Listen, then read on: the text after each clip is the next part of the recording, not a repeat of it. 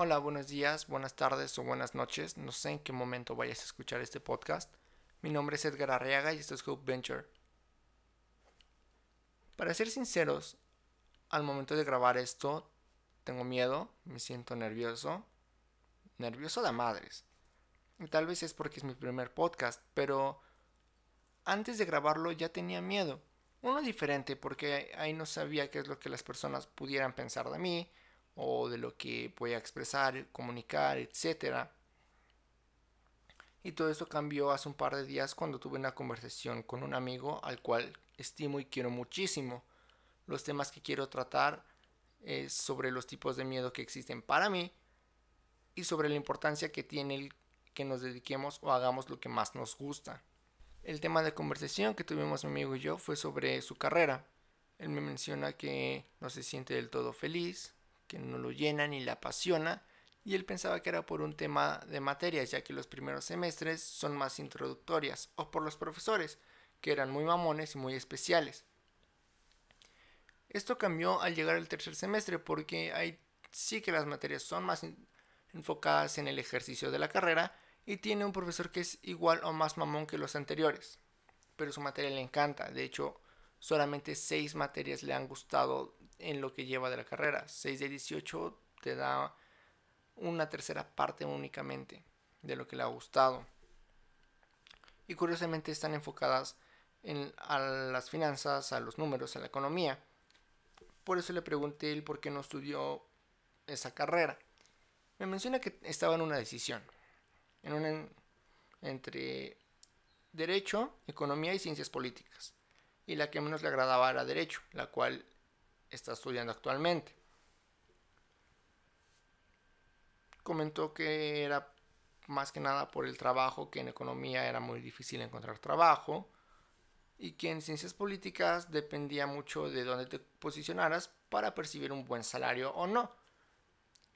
Y todo eso me dejó pensando en que mi amigo decidió renunciar a su felicidad con tal de tener un trabajo con mayores ingresos en un futuro. Y eso lo hace la mayoría de las personas lo hacen porque se quieren sentir, entre comillas, más exitosos o quieren tener más dinero o los dos. Y aquí es donde yo, yo les pregunto, ¿en verdad vale la pena estar depositando tu felicidad en algo externo? Para mí no. Para mí la felicidad tiene que venir de algo interno. Y si tú no te dedicas a lo que te hace feliz, pues fácilmente te vas a frustrar y no vas a estar tan contento contigo o con tu vida a largo plazo. Vaya, normalmente estamos viviendo en el futuro sin estar en el presente, un futuro que no existe porque cuando llega ya no es futuro, es presente. Ahora, yo no creo que nosotros vengamos a este mundo para dedicarnos a un trabajo o una profesión específica. Yo no creo que tú hayas venido a ser pintor, ni abogado, ni escultor, músico, ingeniero, arquitecto, no creo que hayas venido a eso, yo creo que tienes una misión y un propósito de vida, a eso venimos. Por ejemplo, yo me parece haber encontrado mi misión y propósito de vida, el cual es comunicar. Pero yo hace años quería ser futbolista y tuve un accidente que me lo impidió. Entonces me fui adaptando, me fui adaptando. Y no te estoy diciendo que es fácil pero vale la pena intentarlo. Porque si sufrí, si lloré, si pataleé, hice mi berrinche, porque yo quería ser futbolista y no lo logré. Y ya, no pasó nada. Me adapté, ahora estoy estudiando la carrera de administración de empresas y me di cuenta de que me encanta y amo la música. Y ahora estoy experimentando y me estoy adaptando y por eso estoy haciendo este podcast. Entonces, yo creo que tienes que encontrar tu misión y propósito de vida y en base a eso puedes tomar una decisión. No creo que sea lo más fácil del mundo porque no lo es. Pero y el proceso es complicado.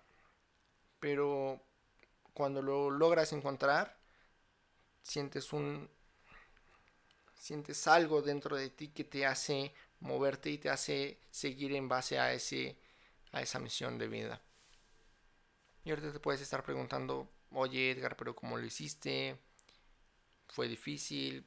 sí, fue difícil. El proceso fue enorme, enorme. Llevo años con este tema tratando de mejorar yo un 1% por lo menos cada día. A veces lo logro, a veces no, pero intento ser constante.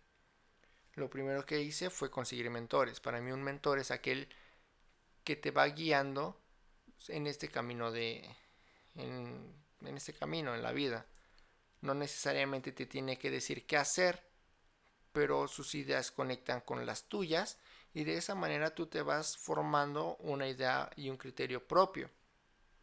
Y los mentores pueden ser alguien que tú conoces o alguien que no necesariamente tengas físicamente al lado de ti. Por ejemplo, yo tengo mis mentores, no los conozco en persona, pero he aprendido muchísimo de ellos. Los he encontrado en... Los puedes encontrar en varios lados. Al menos yo lo hice en internet, en libros. Y, y uno que otro son mis mentores y los conozco personalmente. No necesariamente tiene que ser alguien mucho mayor que tú. Al menos uno de los míos tiene mi edad. Es como mi hermano, es un amigo al que amo con toda mi vida y él es uno de mis mentores y creo que él es el que más me ha enseñado. El segundo paso que yo hice fue generar mi propio criterio, saber qué es lo que a mí me movía, qué es lo que más me gustaba hacer. Me gustaba realmente comunicar de alguna forma porque muchas veces me pedían consejos a mí, yo los daba y les funcionaban la verdad no creo que siempre haya tenido la razón y no estoy diciendo que ahorita la tenga, pero pues si a uno, dos, tres, diez le funcionaron, pues algo debo de decir bien. Y poco a poco he podido confirmar que lo mío es comunicar. De hecho, una de las preguntas que me hice fue, ¿qué es lo que haría sin recibir paga alguna todos los días de mi vida? Y hacerlo con un ánimo y unas ganas enormes. Y fue eso. Cuando tú encuentres tu proceso o tu misión de vida, te vas a dar cuenta de que muchas personas se van a alejar porque no todas concuerdan con, tu, con tus ideales o con tus ideas. Muchas otras se van a unir y de esa forma es como un flujo. Unos entran, otros salen y no hay ningún problema. De todos tienes que tomar lo bueno y aprender de las experiencias que has tenido con ellos no es fácil porque algunas personas son más cercanas a ti y muchas veces esas personas cercanas se van, pero llegan otras que pueden ser aún más cercanas que las que se fueron. Y todo es otra vez cosa de adaptarse. Mi amigo me comenta también que una de las razones por las cuales no se ha cambiado de carrera es porque tiene miedo de lo que piensan sus padres. Él ahorita no está viviendo en su casa, está viviendo cerca de la facultad en donde está estudiando, porque le queda como a dos horas. Entonces me comenta, tengo miedo de que mis padres me digan, oye, ya te pagué renta, ya te pagué los libros, ya te pagué todo, para que salgas con que no quieres estudiar esto. Es importante que sobre de todas las cosas o de las personas, aunque sean cercanas, aunque sean tus padres, tienes que ver primero por tu felicidad. Sí, tomó una mala decisión al principio, pero nunca es tarde para rectificar tu camino, ¿sabes? Nunca es tarde para hacer lo que más te gusta. Y si eso implica tener que renunciar a ciertas personas, no digo que vaya a renunciar a sus padres por ello, pero tendría que hablar con él para renunciar a la carrera que no lo está haciendo feliz. Y aquí es en donde entra el tema de los miedos con quienes estamos peleando constantemente. Incluso hasta parece deporte el hacerlo. Este que voy a mencionar lo aprendí Jorgen Klarich. Lo menciona en una de sus conferencias de neurodecodificación. Y dice que muchas personas, de hecho la gran mayoría, así como que no existen sus miedos, y van por la vida, van avanzando y cuando van a dar el paso sus miedos lo detienen y intentan de nuevo y vaya, es como un bucle. Hay otro grupo de personas que saben que están esos miedos ahí, pero están peleando con ellos y es un cuento de nunca acabar. Pero hay otro grupo de personas, que es la minoría, que ve a sus miedos, los acepta y en vez de pelear con ellos, trabajan en conjunto para poder conseguir sus objetivos. Creo que eso es lo que tenemos que hacer. Hay dos tipos de miedos para mí, los que te mueven y los que te paralizan. Los eh, de los que te tienes que agarrar son de los que te mueven.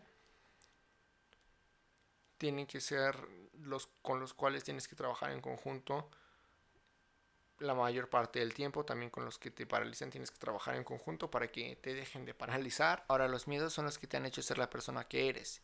Y hay miedos que te hacen ser mejor persona. Porque no todos los miedos que te movilizan te ayudan a crecer y no todos los que te paralizan son malos. Por eso tienes que trabajar con ellos precisamente. Por último, me gustaría decirle a mi amigo que, tiene que tienes que buscar tu felicidad aún así tengas que renunciar a la carrera en la que estás, aún así tengas miedo de hablar con tus padres, en algún momento lo tienes que hacer, estás a tiempo y estoy seguro de que te van a entender. Tienes que renunciar tal vez a un salario más alto, si es que es más alto que la otra carrera, que a lo mejor y no, ¿eh? a lo mejor en donde te sientas más feliz, el salario puede ser más grande, quién sabe. Eso no lo sabremos hasta dentro de unos años. No te preocupes por ello. De vez en cuando tienes que ser egoísta y la mayoría del tiempo tienes que ver primero por ti para que puedas ser feliz y ayudar a los demás. Esto sin eh, transgredir la libertad de la persona de al lado de ti, porque recuerda, tu libertad termina donde empieza la de la otra persona. Con esto concluyo. Les agradezco mucho que me hayan escuchado, que me hayan dado una oportunidad. Cada semana intentaré tener un, un podcast diferente. Si gustan dejarme algún tema en los comentarios, los leeré con gusto. Muchas gracias y espero que tengas un excelente día. Hasta luego.